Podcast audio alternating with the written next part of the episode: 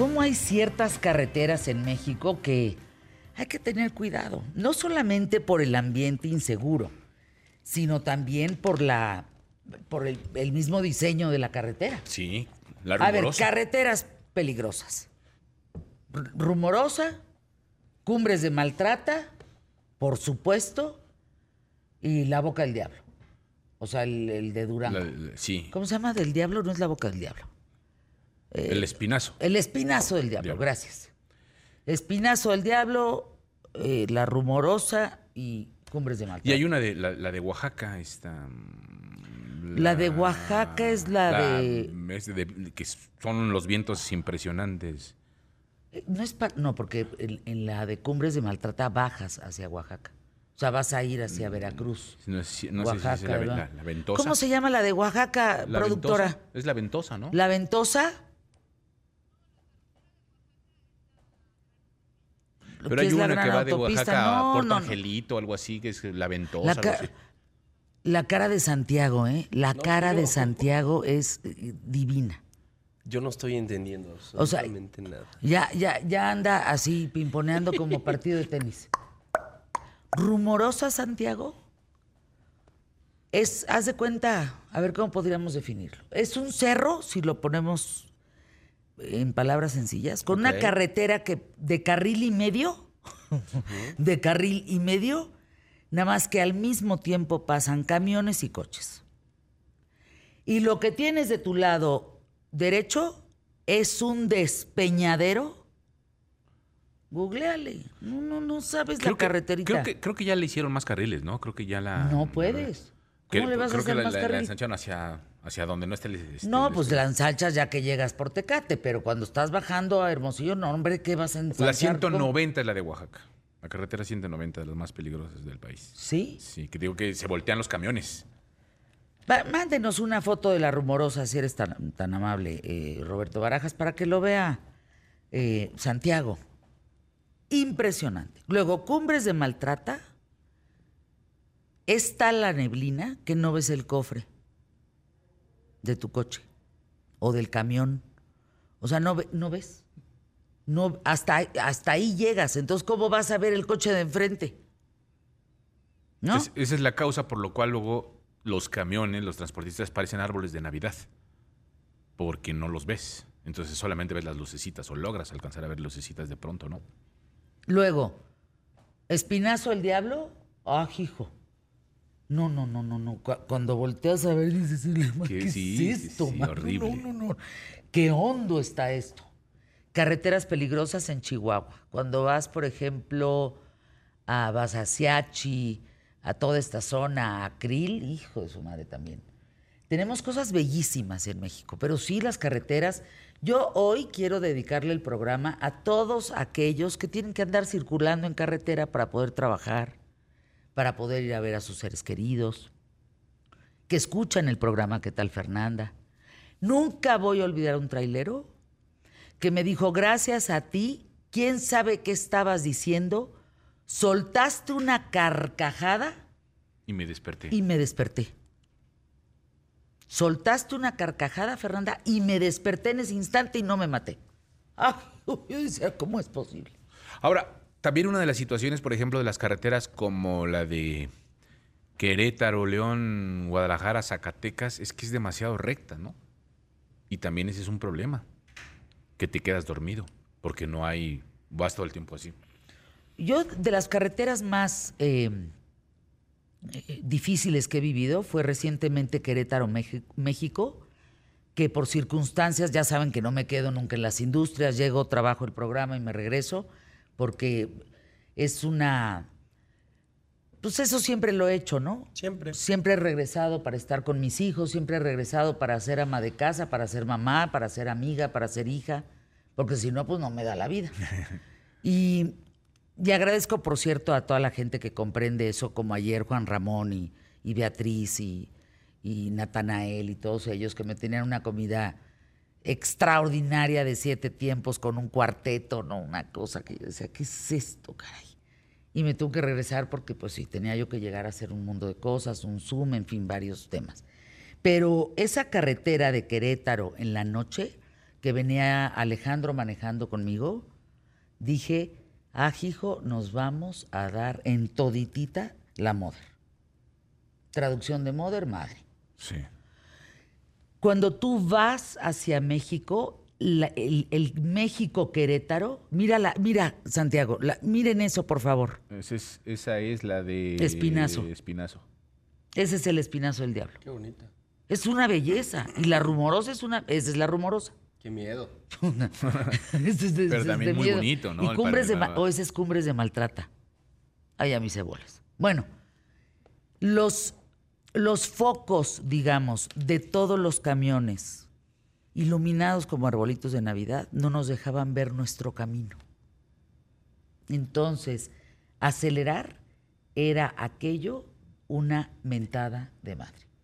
No, O sea, avanzar imagino- me horrible. imagino si de por sí eres una persona bastante paranoica con lo que tiene que ver cuando te subes al coche, ¿cómo has de haber estado? Pobre Alejandro, le has de haber arrancado toda la cabeza, todos los pelos. O sea, ya me dijo paranoica. que, Pero ¿por ¿Cuál era el terror? Que no se veía. No se veía nada. Este, porque Te además. deslumbraba horrible. Tiro por viaje, la, la de Querétaro, siempre la Siempre están es un rollo. Siempre la están Es un arreglando. rollo. siempre ah, tiene un yo, problema. O sea, yo quiero, yo quiero decir que la verdad para mí estos son terrenos inexplorados todavía.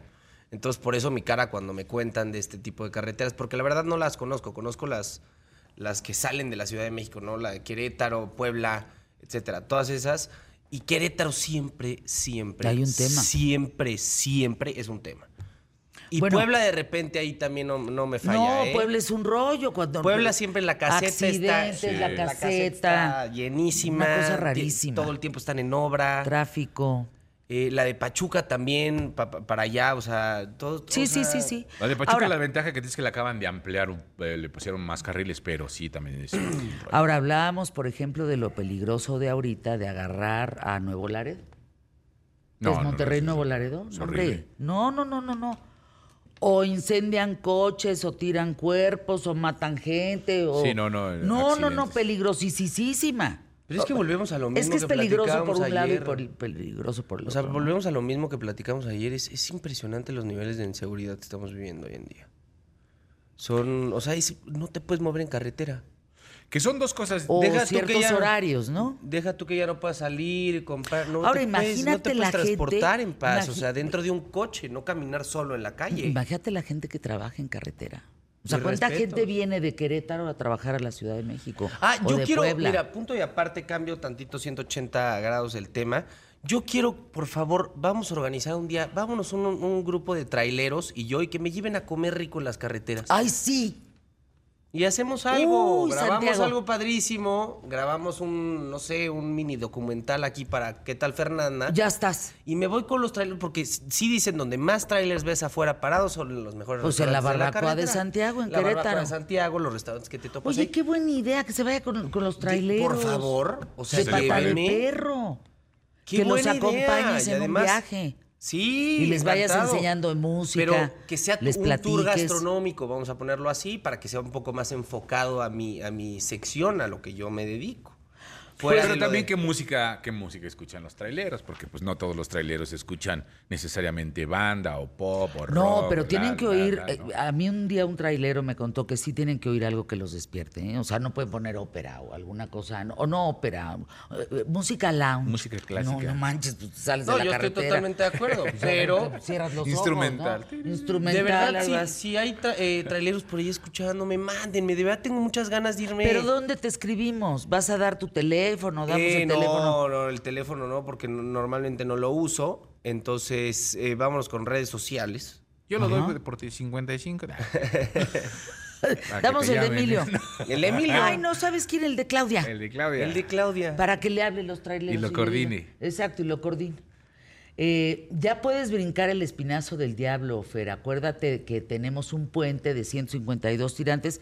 Es el puente más importante del mundo. Ese puente se hizo en la administración de Felipe Calderón. Es un puente precioso. Búsquenlo también, véanlo. Hay que conocer nuestro México. Yo, yo estoy de acuerdo y lo digo la verdad con, con el Jesús en la boca, se podría decir, porque casi no lo conozco y tengo que. Mira, el- es que vean el Es- puente. Es el puente. Ese es el espinazo del diablo. Nada más que en aquella administración decidieron, ¿y por qué no le ponemos un puente? Bueno, pues el puente está catalogado entre los mejores puentes del mundo.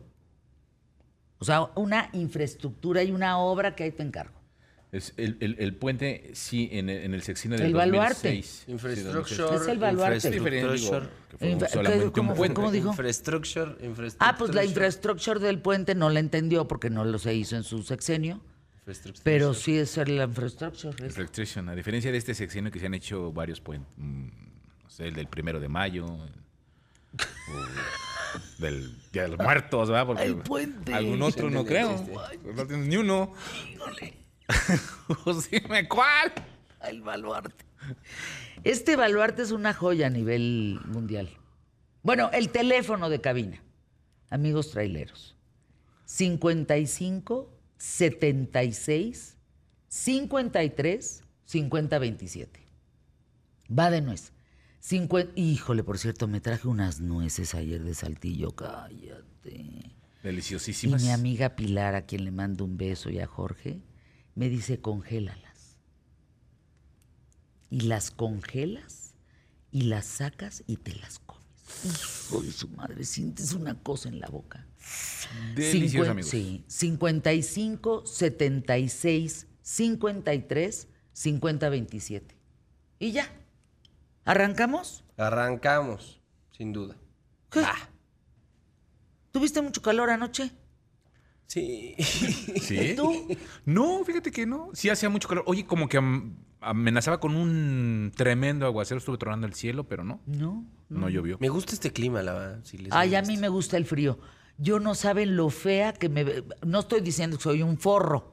Me siento como un forro, pero no estoy diciendo que lo soy. Este, Fake it till you Acuérdate make que it. lo más es es la news. actitud. Exacto, es la actitud. Pero qué fea me veo en el calor. ¿Sudo? O, pero, ¿como qué? Como albañil.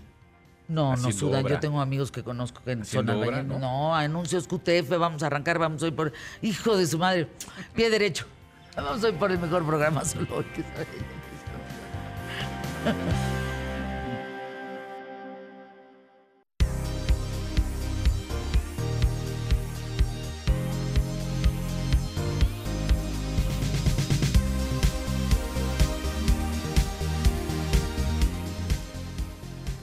¡Flaqui guapo! Buenos días, Fernanda Familiar. ¿Cómo amaneció el cuerpazo? Bien.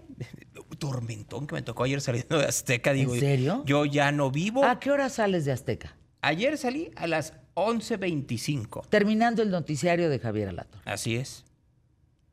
Pero pues si nada más te cruzas, te, te vas caminando, No, no, no, pero porque vives muy cerca de vivo muy cerca, Azteca. pero pasaron dos cosas. Ajá. La primera, este, llovió, en serio, miren, llevo muchos años saliendo de esas instalaciones, nunca me había tocado una lluvia así, pero además fue eh, co- como micro monzón Ajá. entre la salida de Azteca. Solo arriba de ti. Eh, que- que- sí, una nube llega sobre mí, dirían los bunkers. Entonces, de la salida de Azteca, di vuelta para tomar eh, Paseos del Pedregal. Es que está muy cerca. Estaba O sea, para cerrada los amigos porque... de la República y más allá de las fronteras, está a cinco, cuatro minutos su casa. Miren, se los voy a poner así. Yo- Caminando. Yo, vivo, literal, hago lo mismo de mi casa a Grupo Imagen que de mi casa a TV Azteca. O sea, es el punto central para poder... Qué maravilla, manejar. ¿no? Tener un trabajo donde te mueves a cuatro minutos, Sí. cinco minutos y estás en tus dos trabajos. Ahora, a ver, por fin, y gracias Lía Limón, está pavimentando Paseos del Pedregal. Sí, Lía le ha hecho mucho bien a, a toda esta alcaldía Álvaro Obregón. Ahora, yo le pido que quite bien. topes. O sea, ahora ya pusieron topes como si fuera Topelandia en, todo, en toda esta zona. Es que saben qué, mira, cuando los topes significan eh, gente cafre manejando, que le tienes que poner un alto. En países donde la gente respeta la velocidad, respeta la señalización, respeta el 1111, no hay topes. A ver, voy a ir por partes. Pero aquí es como kinder, A ver, esa sería la primera definición, estoy de acuerdo contigo. Pero la segunda también son políticos chafas. No voy a decir quién, pero en esta calle que acabo de decir, a partir de hace algunos años, pues como vivía un político, pues pusieron más topes pues para que no pasaran muy rápido los coches enfrente de la casa de ese político. Entonces, ese es Ay, dos. qué pesado político, Ya. pues que no se aburro. Y tercera- Los topes, si viene siendo perseguido como político, pues los topes no le van a dejar huir. Bueno, y, Te digo que son rebabas. Y tercera. pues, No saben de A seguridad. ver, también peatones inconscientes. Les voy a dar un ejemplo. En la Ciudad de México hay distintos ejes viales. Entonces, en esos ejes viales existen puentes peatonales para que la gente cruce No los y que no lleguen directamente o que no tengan que caminar tanto hacia donde se encuentran los semáforos. Y la gente no usa los puentes peatonales. Esquina de eje 10 y Canoa se llama la calle, en donde se encuentra el Deportivo La Hormiga, así se llama, y hay, un, hay una, eh, pues una escuela técnica a donde van no menores de edad, va gente de 25 para arriba. Pues como no utilizaban el puente peatonal que está literal a 100 metros, 100 metros, pusieron un par de topes en una vía rápida. Pues es que es lo que te digo. Muchos empiezan a desarrollar determinados límites en una ciudad como, como el segundo piso, si no ponen las cámaras y si no ponen...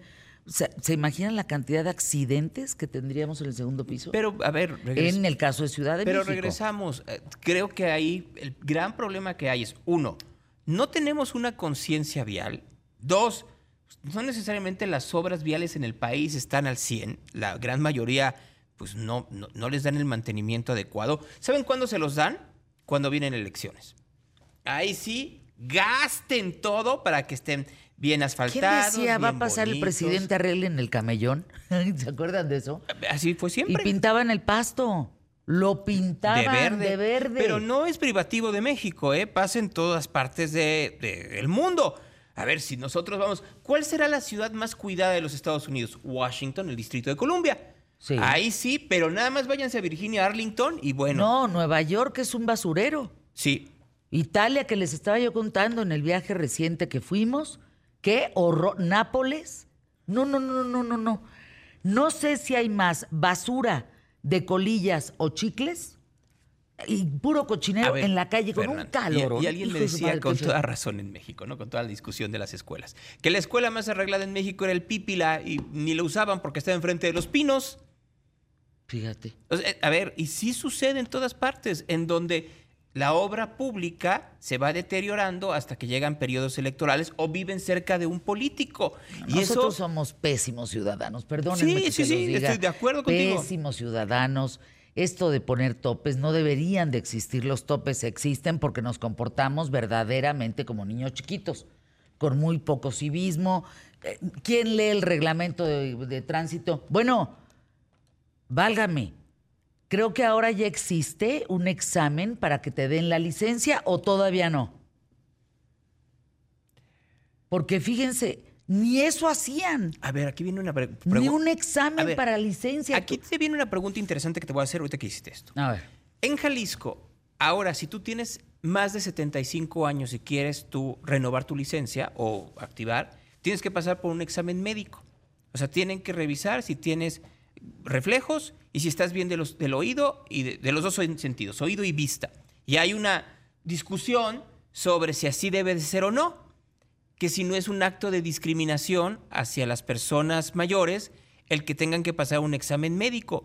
Si a mí me preguntan, pues es que tendría que pasar el examen médico todo el mundo. Yo todavía me acuerdo cuando ibas efectivamente a sacar tu licencia y lo mínimo que te preguntaban era si usabas lentes. Hoy ya ni eso. Imagínate. Hay lugares en donde ya no te preguntan si utilizas lentes cuando regreso a lo que te decía ayer. Yo tengo que estar utilizando lentes de noche. Porque es mi prescripción médica, usted, usted utilice lentes. O sea, ves como las lucecitas rojas No, pues es que alrededor. fui como... con el médico chino.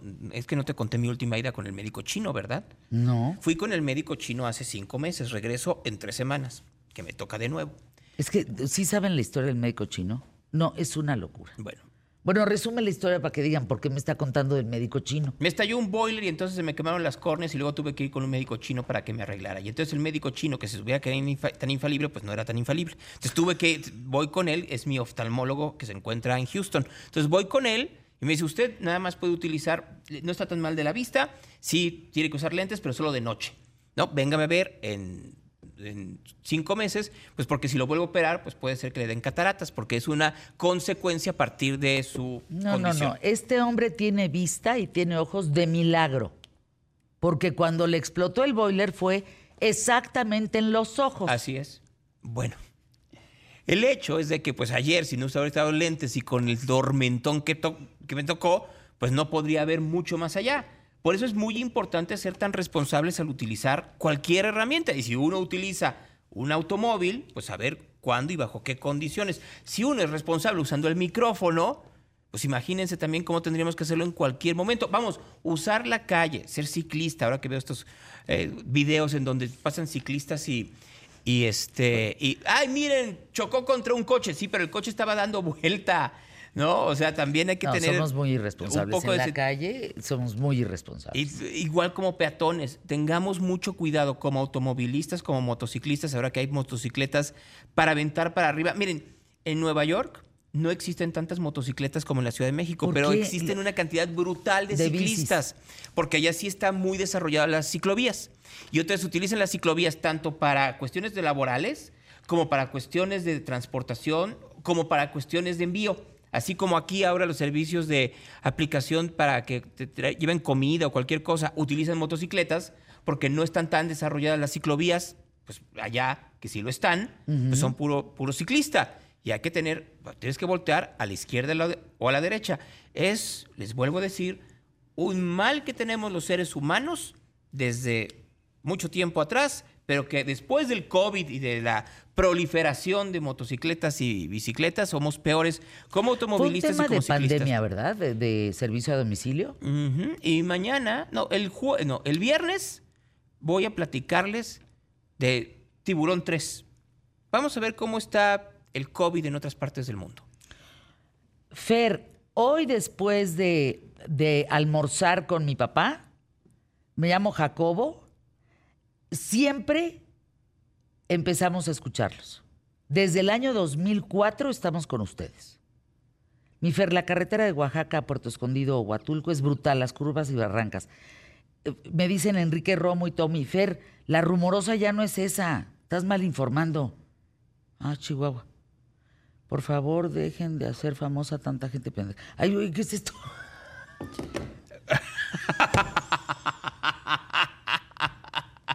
Ay. Así dice el letrero. Dejen de estar haciendo tanta gente pendeja famosa. Vamos a anuncios QTF, ¿te parece? ¿Sí? Sí. La carretera más peligrosa que ha circulado. Rápido. No, no sé. no. Alguna del país en ese recorrido que hice por las carreteras federales. Ah, ¿verdad? Ah, ¿verdad? Anuncios QTF.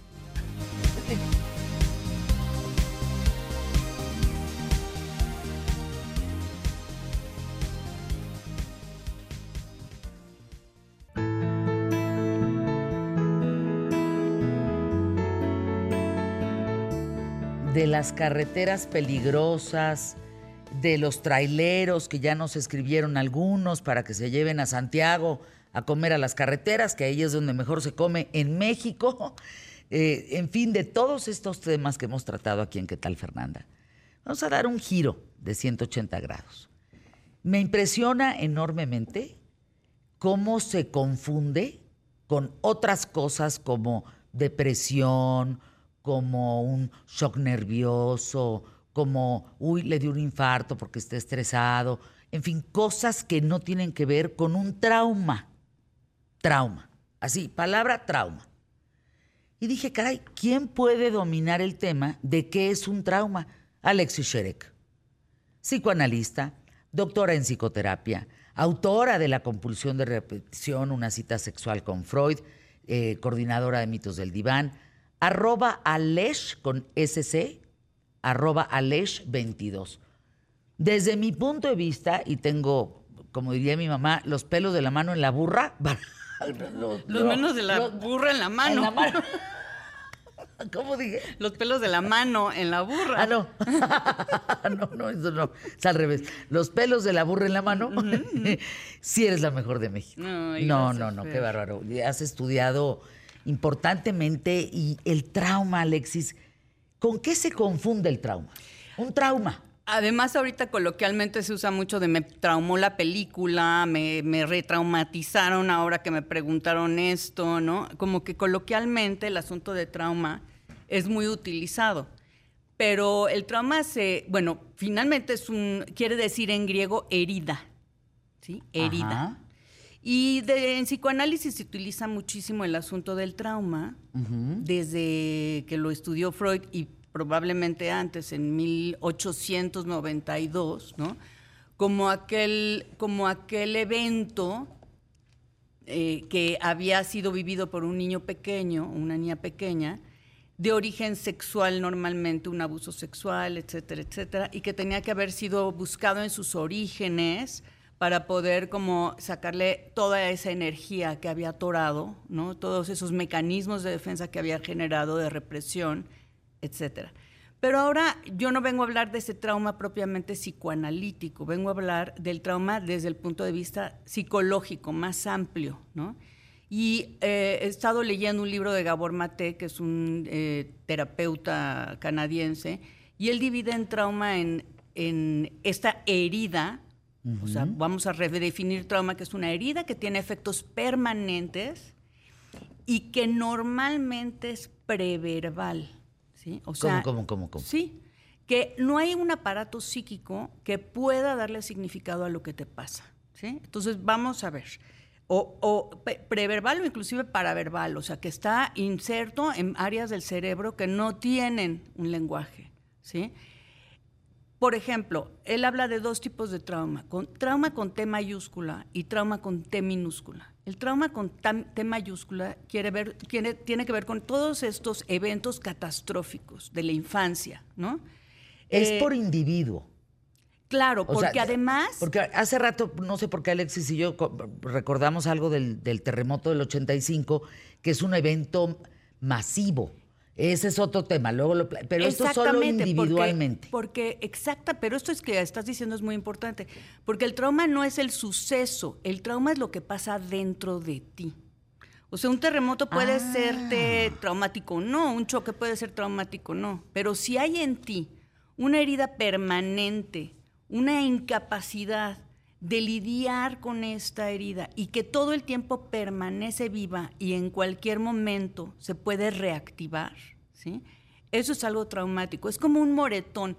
¿Qué pasa con un moretón? Te pegan y hay un coágulo de sangre o una acumulación de sangre que no, que no logra... circula. No circula, ¿no? Entonces se queda atorada. Entonces el trauma se queda, se puede quedar de en dos formas, al rojo vivo o hace una cicatriz, una coraza que la tapa, que la oculta. O sea, la T mayúscula sería La T mayúscula es un evento catastrófico. Por ejemplo, violencia en tu infancia, por ejemplo, eh, eh, un evento sexual en tu infancia, una situación de pobreza extrema, una deprivación, un, un divorcio muy violento en, en tu casa por parte de tus papás. Ese es el que sí se nota, el que sí se ve. Pero el trauma es mucho más endémico de lo que pensamos. El trauma está en casi todos nosotros. Es poca la gente ¿Todos que- tenemos un trauma? Exactamente, pero ¿Ah, ese es el trauma de la T minúscula. ¿Que ¿Qué es? Pues el desencuentro con tu mamá, el que hubo una falta de sintonía en la comunicación con tus padres, esos comentarios que te hacían, bien intencionadamente, pero que te decían, oye, este, pues es que eres medio sonso para la escuela, ese bullying en la escuela, esta, estas situaciones que, que lo voy a decir con una metáfora que lo aclara mucho. Cuando tú le preguntas a un pez en el mar, ¿qué ve? El pez te dice, veo algas, veo rocas, veo un tiburón, veo un, un barco hundido, veo esto. El pez nunca te, voy a- te va a decir, veo agua, porque el agua está tan cercana a nosotros que no la vemos. Y eso es lo mismo que nos pasa a todos. A veces tenemos tan de cerca las cosas que hay que distanciarlas para poder dimensionar. Por ejemplo, claro, yo tenía un paciente que me empezó a describir su hogar, ¿no? Entonces me decía que su papá siempre estaba con una cerveza en el couch viendo el base, que la casa estaba polvorienta, que estaba siempre a oscuras, que estaba llena como de basura o de cosas acumuladas y la mamá siempre estaba en la cama tirada, ¿no? Dormida. Y entonces le dije, híjole, ese es un ambiente muy depresivo. Parece tonto lo que estoy diciendo. No, no, queda claro que no es tonto. Eso es un ambiente muy depresivo. Y el paciente, que era un paciente muy brillante, me dijo, "Ah, nunca lo había pensado. Lo no pensado, lo no vivido, lo no expresado. Eso puede ser un trauma. Eso es un trauma. Eso es un trauma que todos traemos y además actuamos en consecuencia de ello. ¿no? A ver, híjole, vamos a entrar, creo que vamos a necesitar unos 17 programas para este tema y les voy a explicar por qué. Siento, eh, fíjate el planteamiento, Alexis, para ver qué es lo que estás viendo, doctora Sherek.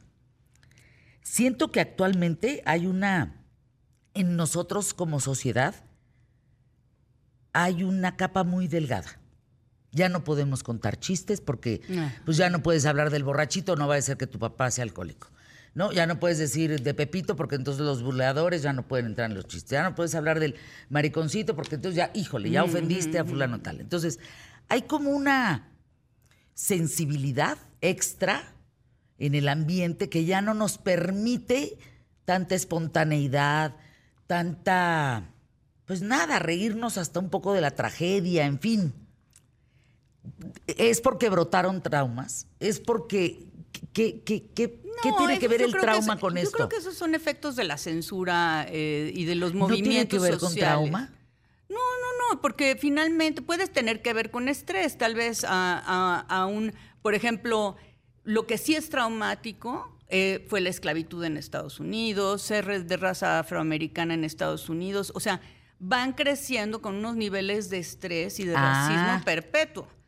En Sí, bola, en grupo, Que son estas, en sí, claro, que comunidades. son comunidades y que son este, sociedades que vienen traumatizadas. Por ejemplo, ahorita podemos pensar en el trauma de los migrantes, ¿no? O sea, cómo van a crecer, qué traumatizados podrán estar estos migrantes con todo el efecto que todo este estrés a niveles pero máximos y que no pueden ser verbalizados. Pero yo creo que si tú le dices a una chava, oye, pues estás este medio panzoncita, y la otra te dice, ya me traumaste, ¿no? Es que así siento a la Sí. sociedad. No, no, eso no es traumatizarte, eso lo tienes verbal, lo tienes claro, puede estresarte, puede ofenderte, no, pero no es el trauma como tal.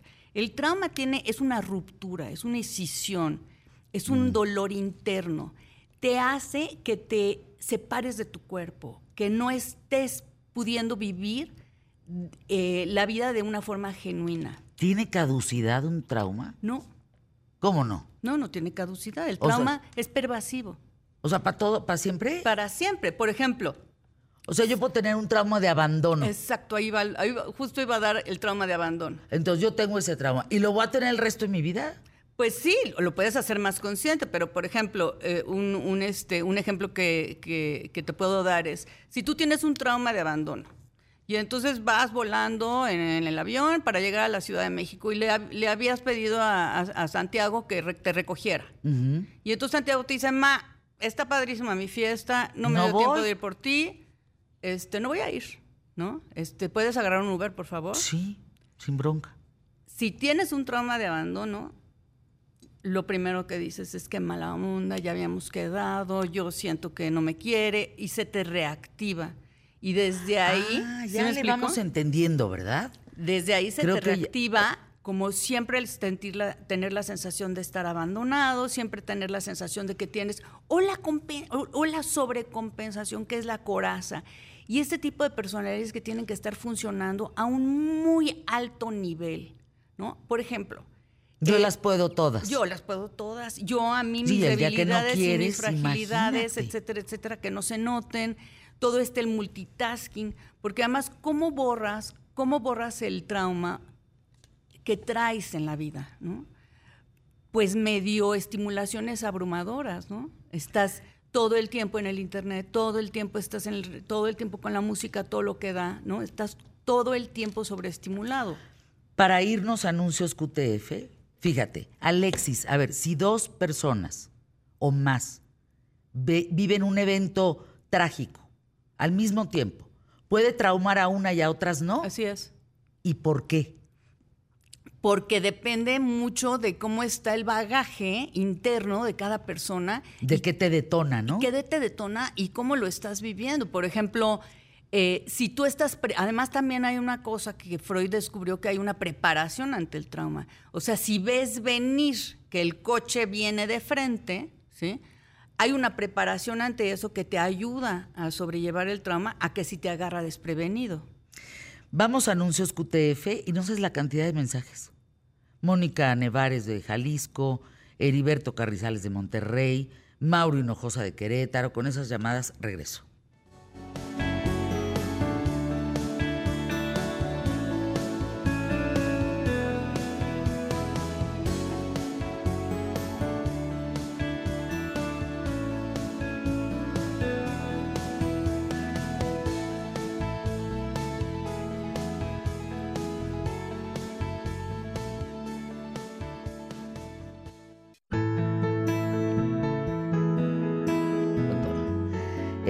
Está con todo, mi querida Alexis. Fíjate, dice por acá.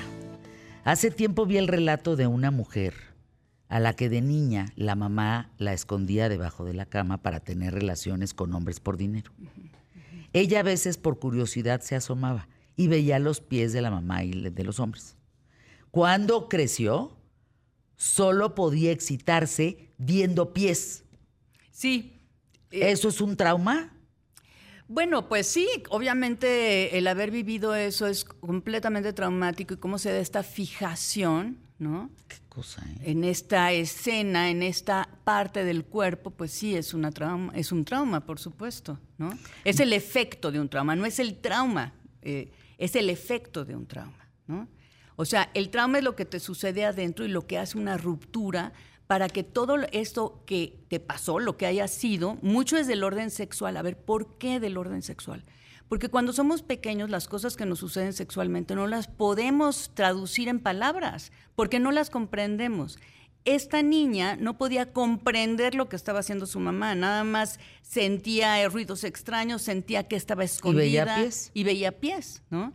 Entonces había una cierta excitación que ella no, de la niña, que ella no podía pensar, ay, estoy excitada sexualmente, porque no tenemos noticias de la sexualidad cuando somos niños. Por eso gran parte de los traumas de la infancia tienen que ver con la sexualidad. De niño, lo resumo porque es que Heriberto, gracias por, gracias por sus mensajes. Sí son el público más inteligente de la radio y la televisión en México y alégale. A ver, de niño siempre he soñado, por ejemplo, Alexis Fer, que me muero incrustado en varillas de esas de construcción, que voy manejando en un coche, no alcanzo a frenar, que caigo de una construcción, caigo en esas varillas, muero desangrado. Jamás me ha pasado algo similar. Pero yo empiezo a pensar en eso y empiezo a sudar de miedo real. O sea, de veras me puedo llegar a hacer del baño. Un ataque de angustia. Y habrá que Eso ver. no es trauma. Es el efecto de un trauma. O sea, el efecto de un trauma. Hubo algo ahí que no sabemos si fue algo agudo, como esta trauma con T mayúscula, o algo crónico que él pudo estar viviendo, escuchando y sintiendo en la infancia, ¿sí? que da como consecuencia estos sueños pavorosos que está teniendo que le generan muchísima angustia, ¿no? Habrá que ver, habrá que explorar de qué se trata. ¿Se puede tener trauma de abandono a pesar de haber tenido presentes a tus padres? Por supuesto. Bueno, ¿Qué tal, 100, eh? Oigan, ¿qué 100, preguntas? ¿Qué les pasa? A ver, se los digo esto 100%. A ver, el otro día estaba yo viendo dos pacientes que están en pareja, no viven en México, entonces no puedo mencionarlos. Uno de ellos decía que él siempre había sido, los dos homosexuales, y uno de ellos decía que él siempre había sido como muy juzgado por su papá, porque no era bueno para los deportes, porque no era bueno para las cosas de hombrecitos, ¿no? Y entonces se convirtió en un intelectual, tiene un doctorado.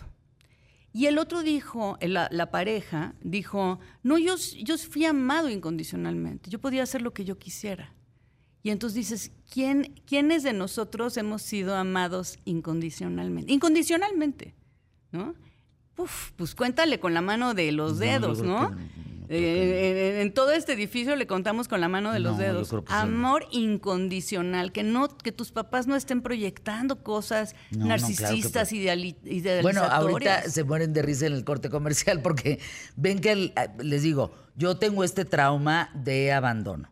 Y entonces Alexis me dice, es como si yo no voy por ti al aeropuerto, Santiago te dice que no va, que esté en la fiesta, que mejor te vengas en Uber. Y yo le dije, ay, pues yo sin bronca agarro el Uber.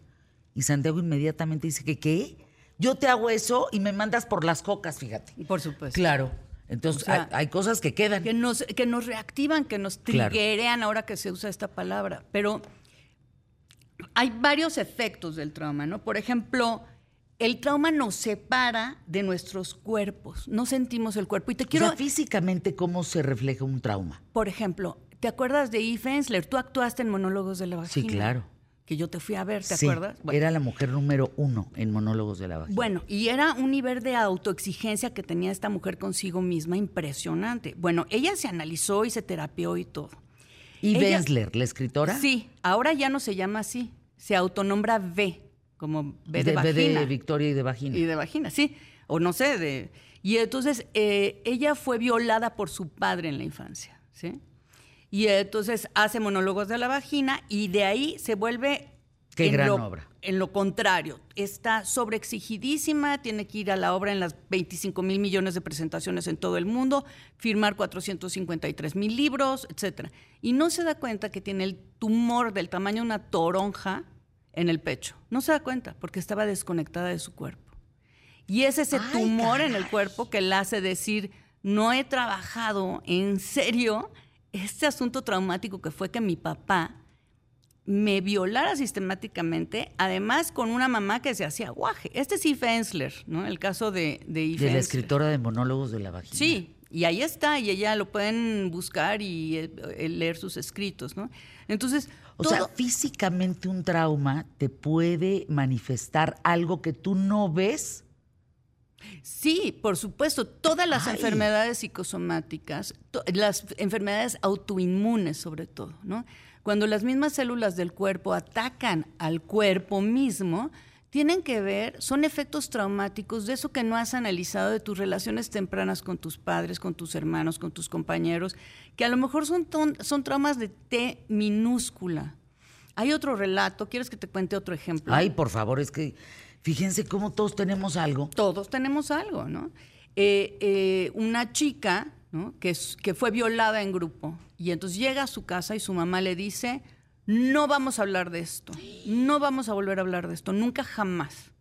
Entonces pasan los, ella lo suprime, no es lo mismo reprimir, que es inconsciente, que suprimir, que decir de esto no vuelvo a pensar, que muchos hacemos eso, suprimimos afectos que A ver, son ¿qué- ¿cuál es la diferencia de las palabras? Reprimir es inconsciente. eso es Reprimir es inconsciente y no se me queda doy cuenta y se va a un lado que luego quién sabe cuándo salga. Sí. Y su, su primero es un acto consciente Ah. de decir, no vuelvo a pensar en esto. Y de verdad no lo vuelves a pensar. Y cuando esta niña llegó a ser adulta, sentía un, ya sabes, este colon irritable, como en fuego, como que sentía que, la- que tenía el síndrome de Crohn, que tenían que quitarle pedazos del intestino, que entraba como en, en una f- un fuego en el estómago que le estaba lastimando todo el tiempo. Hasta que se mete a terapia y saca esta escena donde dice, mi fui violada en grupo y mi mamá me dijo, Te callas. te callas. ¿Y alguien más puede constatar eso? Sí, vam- voy, déjame hablar con mi hermana. Si mi hermana entró al baño, me vio llorando, pero desconsolada, temblando, y mi mamá le dijo, te sales y no se habla de esto. ¿no? Entonces, no solamente es lo que te pasó, sino la imposibilidad en ese momento de hablarlo y de traumitarlo con alguien que te ayude a darle un significado. Entonces queda aislado. Cuando le cae el 20 de todo esto, le empieza a ir tan bien en el estómago, en el síndrome de Crohn que tenía, etcétera. Entonces, ¿cómo? Y, y todo esto silencioso. Y, y lo que más duele de todo esto es que si el trauma con T mayúscula no está en el radar de los médicos, o sea, no hay un médico que te diga alópata, o sea, de medicina tradicional. Que, Sí, ¿por o qué no tratas las emociones también? Algo Sí, debes oye, de traer ¿cómo ahí está atorado. tu vida? Hay estresores, ¿cómo le estás llevando con tus hijos? ¿Cómo le estás llevando en tu trabajo? Oye, ¿qué te ha pasado en la infancia? ¿Hay algo? Sí, ¿No porque crees? por algo traes la panza así. Si, la, si, el T con T- si el trauma con T mayúscula no está en el radar, el trauma con T minúscula ni lo pensamos. Es, te digo, es el agua que rodea al pez. Ni Qué lo vemos. Nos queda nada más tiempo para este comentario. Durísimo. Me encanta. Alex- Bueno, primero, Alexis Sherek, das terapia por Zoom, das terapia. Te- ¿Dónde hacemos cita contigo?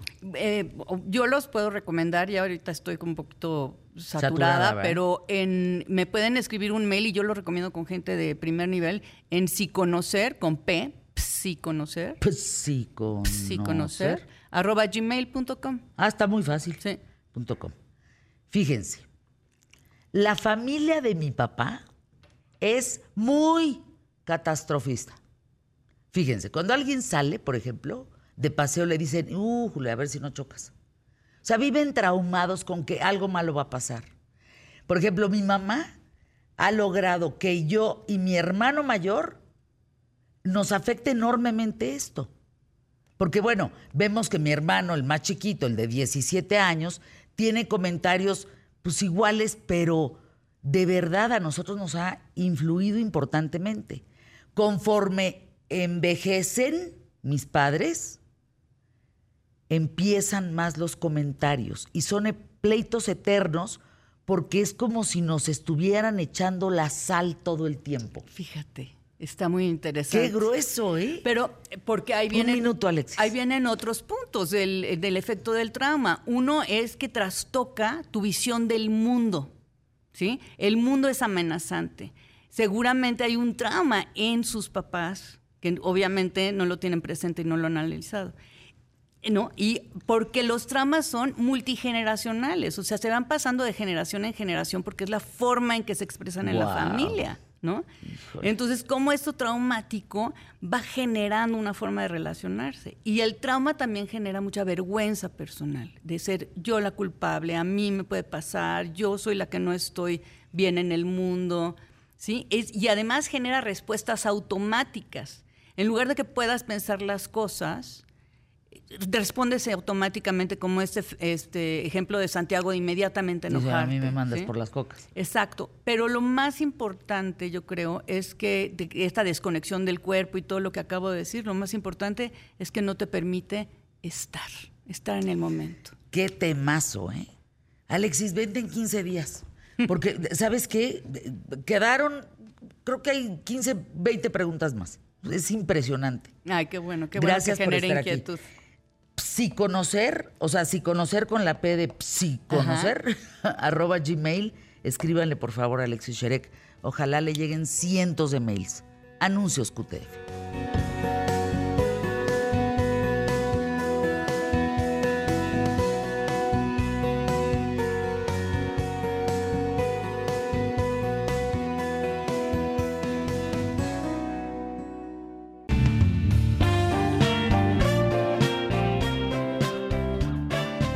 Gusto verte, Vivian Lan. De verdad lo digo con mucho cariño. Directora de Singularity U, U en México. Y ahora directora de UMA School. A ver, le digo que hace hijo y medio que no te veo. Sí. ¿No? Que ya estaba, estaba ya a punto de, de turrón, cae la pandemia. Evidentemente me alejo de una embarazada, por supuesto, porque pues ni modo, nos alejamos de nuestros padres, de nuestros, ¿no? Para protegerlos.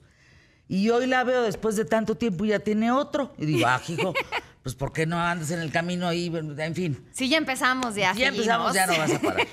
Pero fíjense que me acuerdo que vino un hombre a México con el, con el tema este de UMA School. A ver, cuéntanos qué es UMA School. Te platico. Justamente en el Summit de Singularity en 2019, en el que estuviste con nosotros, eh, tuvimos al doctor Taddy Sí, claro. de Sudáfrica, el fundador del Maharishi Institute, cofundador con Richard Branson del Branson Institute for Entrepreneurship, y tiene todo este tema de la educación del futuro, que es una educación sumamente humana. Creo que lo estamos viendo hoy en día más que nunca antes. Índices de Depresión. depresión, de ansiedad, chavos adolescentes con antidepresivos, con an- ansiolíticos, con unos estreses, O que son, Terribles. Me parecen cuatro, horribles. temas de bullying, temas de adicciones, y todo esto surge de una desconexión con nosotros mismos. Entonces, él crea un modelo educativo en donde se le da al individuo todas las herramientas necesarias para asegurarnos de que la persona esté, uno, sin estrés. El estrés es lo peor que hay para que el cerebro pueda aprender. Entonces, se elimina el estrés por un lado y por el otro permite al individuo conectar consigo mismo, con sus emociones, poder realmente encontrar la felicidad interior para a través de este estado de plenitud, de autorrealización de propósito, entonces empezar a tener conocimiento, a desarrollarse y a crecer. Es que estás tocando el punto toral, hacia el mero, mero petatero, el importante. Porque con esas herramientas que muchos de nosotros crecimos, aunque fuera punta de patadas, pero tuvimos mucha, una piel más gruesa. No nos, no nos callamos como de cristal y nos rompíamos a la primera. Eh, sabíamos que ciertas cosas causaban estrés, pero tratábamos de tener tolerancia a la frustración, de tener la piel más gruesa.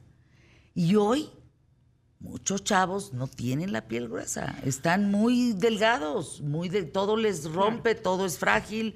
Si no me dices, ella, este, yo no, no, no me estoy entendiendo en el mundo. O sea, de verdad tienen, tienen pocas herramientas para poder enfrentar este tipo de problemas. Pero también vivimos en un mundo muy complejo, un mundo de mucha incertidumbre, y lo vemos ahorita después de una pandemia que de repente nos hizo darnos cuenta lo frágil que es el mundo y el sistema. Vivimos en un mundo donde las noticias muchas veces nos llenan de malas noticias que sin duda generan ansiedad y generan miedo y generan estrés. Y teniendo a la amígdala en el cerebro, que es la que se encarga de, de destapar el miedo y la ansiedad a tope por todos los estímulos constantes que tenemos afuera, necesitamos más herramientas que nunca antes para realmente poder regresar, ahora sí que a lo que se conoce como nuestro centro, ¿no? Regresar a esta calma, a este silencio, a través del cual nos podemos desarrollar. Que además, científicamente está comprobado que una persona, por ejemplo, que medita, las conexiones neuronales aumentan radicalmente y eso permite incluso que el IQ, ya yéndonos a una parte totalmente intelectual, aumente abismalmente. Los resultados en el Maharishi Institute, en cuatro años los estudiantes aumentan su IQ entre 9 y 14 puntos. Es una bestialidad. Y es porque tenemos a los individuos en las condiciones óptimas para que Para que entre realmente el conocimiento. chupen Chupen, exacto. Chupen ese conocimiento, lo entiendan, lo Por digieran. Bueno, y, y- ajá, ¿y Uma School dónde está? Porque Bueno, eres directora. Justamente nos asociamos con el doctor Ándale, para traer todo Señora, ese. pero ¿qué le pasa a Vivian? Qué gusto me da. Necesitábamos eso en México. Y entonces, todo, todo este modelo que tienen en Sudáfrica, ahora hicimos la traducción, empezamos desde maternal y kinder. No es algo que se deba de tener solamente en universidad, sino que los niños puedan aprender a crecer sin estrés. No después corregirlo, sino evitemos que suceda. Entonces, Uma School es una escuela Montessori, sistema Montessori, Ajá. que está totalmente probado, en un formato bilingüe. Hoy en día Español el inglés. uso del inglés es fundamental para abrir puertas personales y profesionales en Menos el en mundo. Francia. Menos en Francia, sí, menos en Menos Francia, en tal vez en China en algunos lugares, Sí. pero Me en encanta. general. eh, y con todo el modelo de educación consciente, en donde ayudamos a los niños a que descubran su forma de mirar el mundo, de entenderlo, de disfrutarlo a través del propósito. A ver, ¿qué casos has visto de este modelo? Bueno, Aunque no sean niños mexicanos. Sí, te digo, los resultados en Sudáfrica son impresionantes. Eh, hablando ya de más grandes, Perdón, y Sudáfrica que tiene serios problemas educativos. sí. El Maharishi Institute trabaja con gente de los slums, los barrios más pobres de todo el país. LOMS. Slums. Se llaman slums. Slums. Eh, son los barrios más, más pobres que hay, como las favelas, por así decirlo, en Sudáfrica. Como nuestras colonias. Exactamente. Pues sí. Bueno, no sé cómo se les llaman en México. Eso ignorancia Uy, mía. Es que no, no, no, no están Pero como desconozco el término. turísticamente explotados. Que no ¿Sí me deberían de estarlo. No, bueno, es que Pero- la favela turísticamente se explota, ¿eh? Sí. Aguas con eso. Sí, que hay que tener mucho Hay cuidado. que tener mucho Porque cuidado, no es un porque- espectáculo. Hay Exacto. que ir a hacer algo al O respecto. sea, hay favelas turísticas Sí. en, en Brasil. Es Sí. una cosa impresionante. Eh, bueno, en Sudáfrica trabajan con los chavos de estas comunidades. Cuando entran a la escuela, tienen niveles de estrés similares a los de un soldado durante batalla. En menos de 90 días, este sistema tiene la capacidad de eliminar el 100% del estrés. ¿Qué quiere decir? Abajo de la línea de detección sintomática de estrés. Estás hablando de estrés por hambre, estrés por condiciones. Eh, Ocho de cada diez mujeres han sido violadas. La gran mayoría pertenecen a, a grupos en donde han visto todo tipo de cosas, donde corren constantemente riesgos físicos, emocionales, psicológicos y demás. Y es toda una metodología que en 90 días permite que la persona elimine por completo el estrés. Y de ahí, en cuatro años, aumentan su IQ entre 9 y 14 puntos. Tienen todo un departamento de neurociencia que literalmente va midiendo cómo se transforma el cerebro de los estudiantes a través del tiempo. Entonces, probado está. ¿Saben que está bien, bien canijo? De verdad, bien canijo. Fíjense, yo no sé qué tan alerta vivas tú, tú que me escuchas, tú el público, el mejor de México, el público más inteligente de la radio y la televisión en México. ¿Cómo vives? Yo vivo muy alerta. Creo Eso te genera no hay gente que no está alerta que anda en la taruga pero pero pero no Dios guarde la hora ¿eh?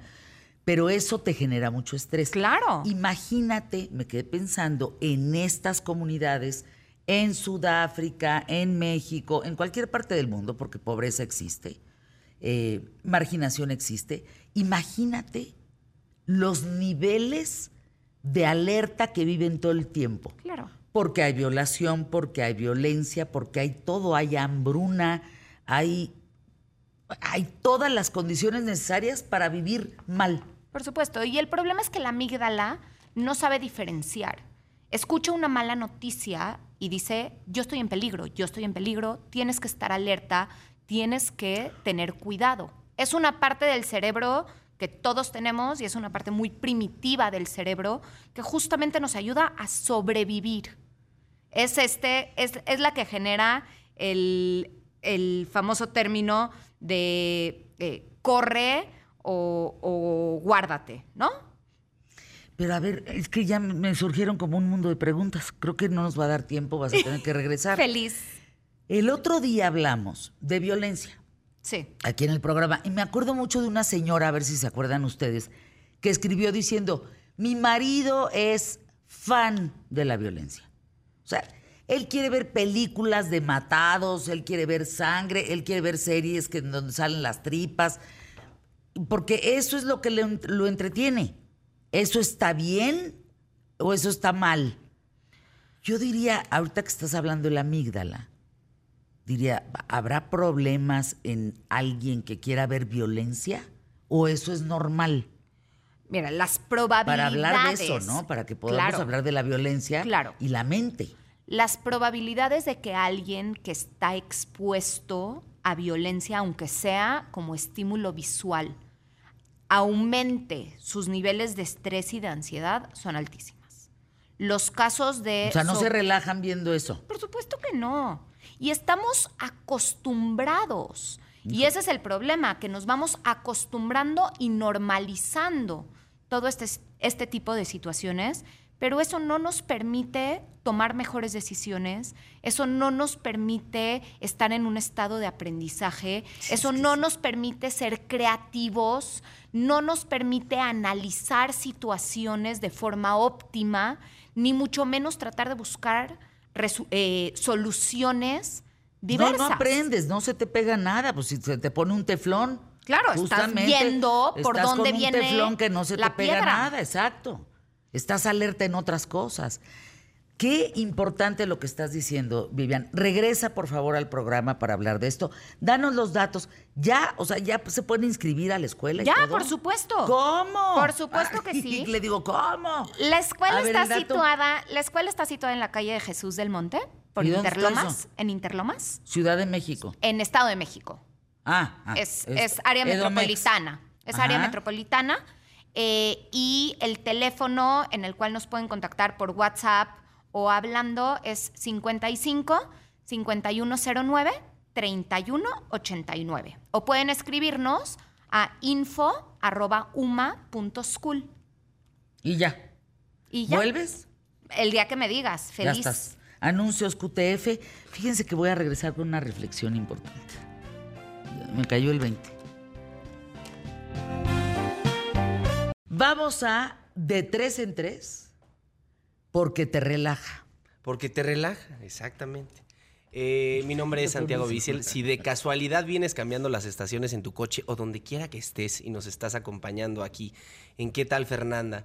Si eres nuevo me presento, mi nombre es Santiago Vicel, esta es una sección que tenemos aquí en este programa en donde todos los días recomendamos una canción, eh, una película y un restaurante. Espero les guste, la verdad.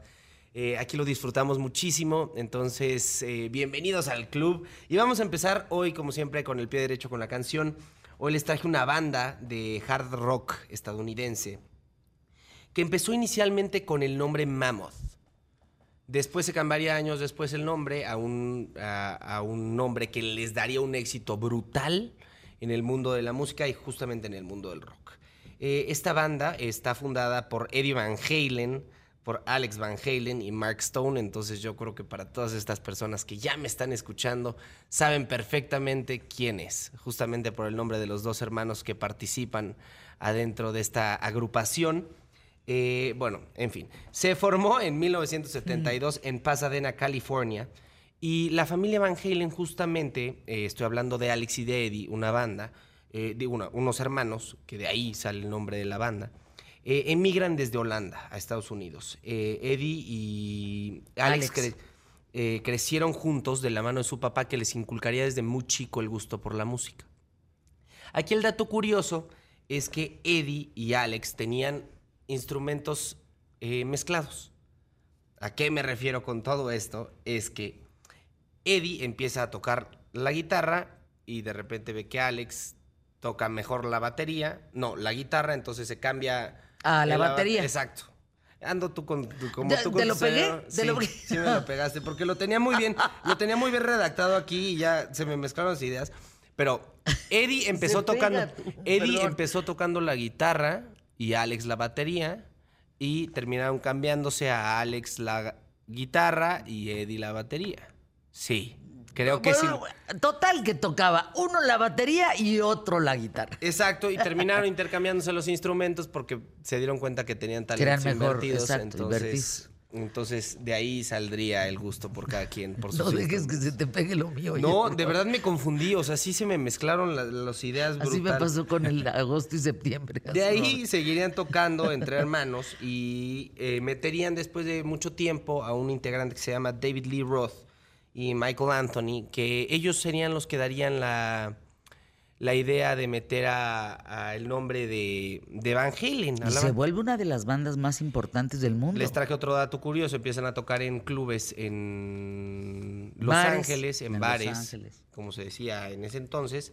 Y eh, Gene Simmons, eh, el cantante de Kiss, un cantante famosísimo, los escucha y les patrocina un demo. Pero eso no fue nada importante en su vida porque no les ayudó en absolutamente nada. De ahí, tiempo después. o sea, siguen- Kiss no les ayudó en nada. o sea, Gene Simmons no fue, no fue nada, nada parteaguas en su carrera, porque el- después los de la, la, la disco, eh, la, la disquera de Gene Simmons no, no los querría firmar. Entonces de ahí pues siguen tocando en bares, los de Warner Bros. tiempo después los, va- los van a ver y los firman. Entonces de ahí pues tienen un éxito brutal en 1970 y, permítanme tantito, 74 si no me equivoco. 1984. No, no, no, no, no, no, estamos hablando. Ah, de- todavía. todavía No, estamos no, hablando del primer disco. El primer Ah. disco. No, no, estamos en, en 1974. eh, sacan su primer disco en donde sacan su primera canción, Eruption. que es eh, la que le dé el apodo a Eddie Van Halen del dios de la guitarra por una nueva técnica que se estaba implementando, que implementaron ellos como banda que se llama el tapping, ¿Qué es eso? que es las dos manos en el bastón de la guitarra. eh, y ahí tocas. Y ahí tocas, exacto. ¿Qué tal eso? No lo sabía. Es uno ¿El de los cinco mejores guitarristas. Eddie es uno de los cinco mejores guitarristas Eddie a nivel Van Halen, mundial. Claro, por supuesto. Que participó con Michael Jackson Ah, caray, yo no sabía. en Beat It. Él es el que toca. Beat it, beat it. Ah. ¿Y qué vamos a escuchar? A ver, cuéntanos. Vamos a escuchar hoy la de Jump. Les traía más datos. Les traía más datos. Pero ya no nos va a dar tiempo. No nos va a dar tiempo, entonces les traje Jump de Van Halen, por favor. Entonces, ahí les va la rola.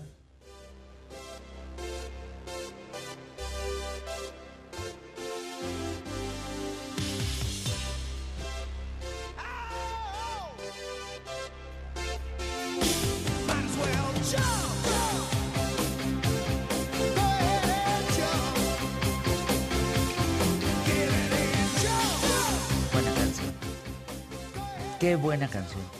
Cómo el saltar los llevó al éxito. Cómo el saltar los llevó al éxito y a su perdición también. Porque sería desde 1984 en donde no solamente llegarían a su éxito más grande, que sería este disco, eh, que se llama 1984, pero sino también eh, el punto quiebre en donde empezaría la ruptura de la formación original de la banda.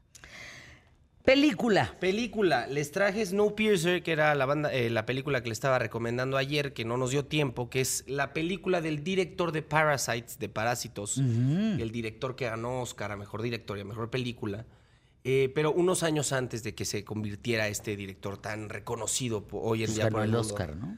Es lo que está, es justamente lo que estaba diciendo. ¿Qué decías? Es una película de ciencia ficción rodada en inglés, actuada por Chris Evans, que es el Capitán América que todos conocemos, este galanazo mamey enorme. Mami. Sí, pero no, para hacer un poco más ameno la conversación. Mami. Eh, en en donde hablamos de una era post-apocalíptica en donde llegamos a la segunda era de hielo del mundo, en donde los sobrevivientes de esa era del hielo viven gracias a un tren que da vueltas alrededor del mundo por siempre. Este tren está dividido por vagones y los vagones son las clases sociales. Ándale. Al final de la cola tienes a la clase social más deplorable, la más baja, y hasta arriba tienes a todos estos elitistas que tienen mucho dinero, que tienen muchas oportunidades. Entonces tenemos la historia eh, de Chris Evans, que es el personaje principal, que decide irse desde el tren de, el vagón de abajo hasta el de, hasta el de arriba y luchar contra esta contra estas clases sociales que hacen menos a todas estas personas. Porque dicen entonces nos encontramos con un juego de Dios eh, contra contra todos los demás en donde vemos a la persona que inventa este tren que tiene que inventa esta esta máquina que todo el tiempo está en constante movimiento, que se cree Dios, entonces decide a quién matar y a quién dejar Ay, qué vivir. horror. Entonces, ¿Buena? Muy buena, muy buena, vayan a verla. ¿Y restaurante? Restaurante, hoy le traje ninjas, les traje algo que no van a escuchar antes, les traje una mezcla entre comida japonesa y comida mexicana. Ay, qué rico. Ay, sí. Uy, ¿dónde está eso? Entonces te vas a ir a encontrar unos dumplings de esquites. Uf, muy Yo rico. quiero, yo Vale quiero. mucho la pena. ¿En dónde es está una- eso? Es algo que no había escuchado nunca, el tema de la fusión japonesa con la mexicana. Siento que cada quien tiene una, una cultura bastante bien arraigada como para estarla mezclando. Pero hoy, hoy creo que suena muy bien. Entonces vayan a, a la calle Versalles 21 en Colonia Juárez, en la CDMX. Ay, qué rico. Bueno, ¿y luego? Y pues ya nos vamos, sea como sea. Ah, no, ¿Con qué te quedas? Me quedo con. Ah, pues un gran programa. La verdad, me gusta. Ya. ¿Tú? Buen programa, muy buen programa. Yo me quedo con Emilio. Hijo de tu madre.